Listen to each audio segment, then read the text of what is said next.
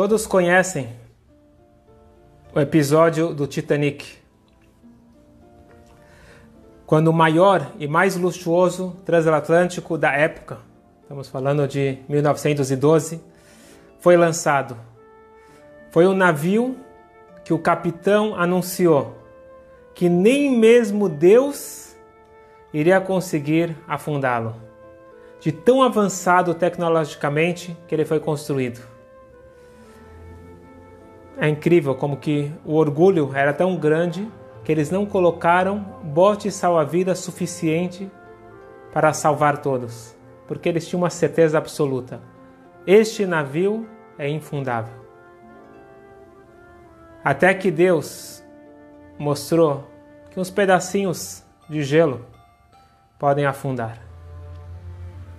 Mas o que foi curioso que apesar da grande antecipação por essa viagem e pessoas importantes pagaram e pagaram bem para viajar para a América, mas teve um alto nível de cancelamento de bilhetes. Muitas e muitas pessoas desistiram na última hora de viajar. Qual é a razão? Obviamente, são vários os motivos que eles desistiram, mas o que chamou a atenção que um grande número de pessoas, quando entrevistado e perguntando por que, que eles desistiram, eles falaram o seguinte: Nós tivemos um sonho que iria acontecer um desastre. E apesar de ter já pago e pago caro, nós não arriscamos. Premonições, sonhos premonitórios. O que o judaísmo tem a dizer? O que a Kabbalah fala sobre esse assunto. É algo que me perguntam bastante. E hoje eu gostaria de contar para vocês duas histórias em sequência ao curso que nós iniciamos agora, a Kabbalah do Sono, onde nós estamos falando do sono e dos sonhos, e surgiu esse assunto e nós estamos agora dedicando essa noite para duas histórias como nós sabemos, no judaísmo, os sonhos são bastante estudados. Tem sonhos que nos são revelados através de anjos, tem sonhos que são demônios, tem muitos sonhos que não têm a mínima relevância, e tudo isso nós estamos discutindo no curso e todos estão convidados. Ainda dá tempo de se juntar no curso. Mas hoje vamos para a primeira história. Leibol Hunger, um judeu que morava em Pinsk durante a Segunda Guerra. Quando começou a guerra, todo mundo procurando abrigo, e esse Leibol ele tinha um cliente não judeu, alemão, é, polonês, e pediu para ele se ele poderia se esconder na casa dele. Falou: na casa não, não dá, você vai lá, fica lá no curral, você fica lá com a sua família. E assim ele ficou, até que um dia o dono da casa chamou ele e falou: Eu sinto muito, mas não dá mais. Os alemães eles estão invadindo, e se eles ficam sabendo de algum polonês que está escondendo um judeu, eles matam em praça pública. Eu sinto muito. Tinha mais um fator agravante, que esse Leibler tinha um pouco de dinheiro que ele levou com ele, e cada semana ele dava um pouquinho para esse homem. O dinheiro acabou, o perigo estava aumentando e ele pediu para o Label e sua família irem embora. Ele entrou em pânico. Em plena guerra, para onde que ele vai? O que, que ele faz? Agora ele não tem dinheiro. Naquela noite, ele teve um sonho. O pai dele apareceu no sonho e falou: Meu filho, não se preocupe. Eu gostaria que você fosse procurar um outro cliente meu, Valente. Ele conhecia. Falou: procure o Valente e pede para dormir na casa dele com a sua família apenas uma noite. Eu vou te falar uma coisa. Embaixo do forno está enterrado um tesouro. Você pega esse tesouro e você vai sobreviver até o final da guerra. Ele acordou com aquele sonho e aquele sonho estava tão vívido para ele, ele sentiu que era um sonho verdadeiro. Como nós vamos explicar, explicar no curso, como você identificar se o sonho é verdadeiro ou não. E ele pegou a sua família de manhã cedo, saiu e foi até a casa do valente. Pediu se ele poderia dormir lá apenas uma noite. Falou com todo prazer, era muito amigo do seu pai.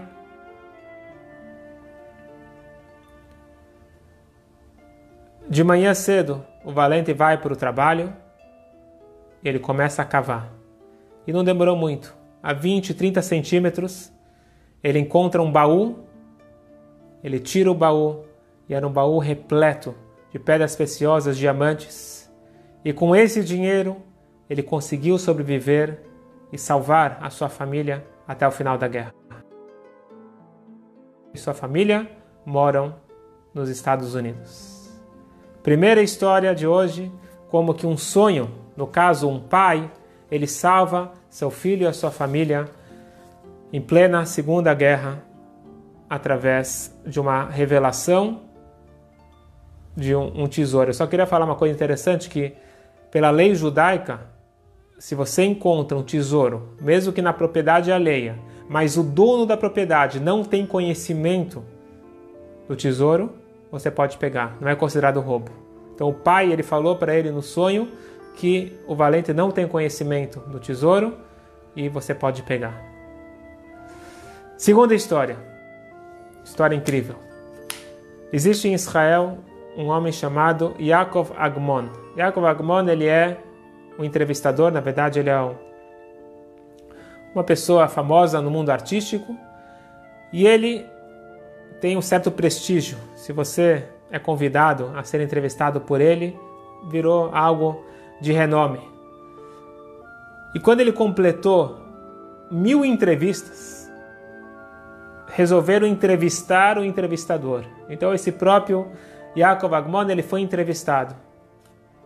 E uma das perguntas interessantes que fizeram para ele é o seguinte: Você, ao longo de tantos anos, entrevistando tanta gente interessante, importante. Conta para nós qual foi o melhor momento, o momento que te marcou, a entrevista mais especial da sua vida. Compartilhe conosco. Ele pensou um pouco e falou: pós-guerra de Yom Kippur.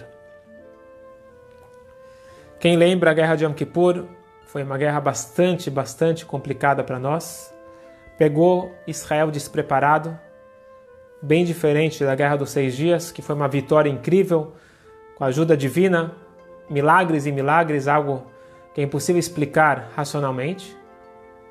E de certa forma, esse orgulho,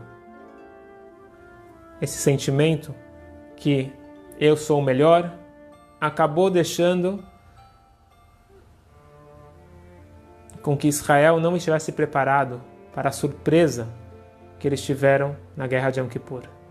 Porque eles não estavam cientes que o exército egípcio se organizou diferente, a Rússia tinha mandado armamento pesado, e quando chega a surpresa, estão todos despreparados. Exceto um batalhão. Hativá Sheva batalhão número 7, era o único de Israel todo que estava preparado para essa guerra. Então, esse Agmon ele conta que ele entrevistou o capitão dessa Hativá Sheva, chamado Yanosh Bengal, essa história verídica, confirmada com as pessoas. E o entrevistador ele falou: Me diz uma coisa, como pode ser? Nós temos inúmeros batalhões, inúmeros generais, comandantes, ninguém sabia, moçada, ninguém sabia da guerra. Você era o único que estava pronto para a guerra. Me explica, como que aconteceu isso?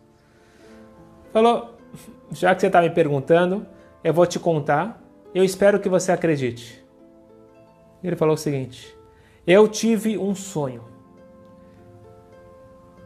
E nesse sonho eu não sei se ele falou quem apareceu para ele, mas ele disse que no sonho falaram para ele: vai começar uma guerra, se prepare. E eu acordei convicto que era um sonho verdadeiro. Só que o que eu vou fazer?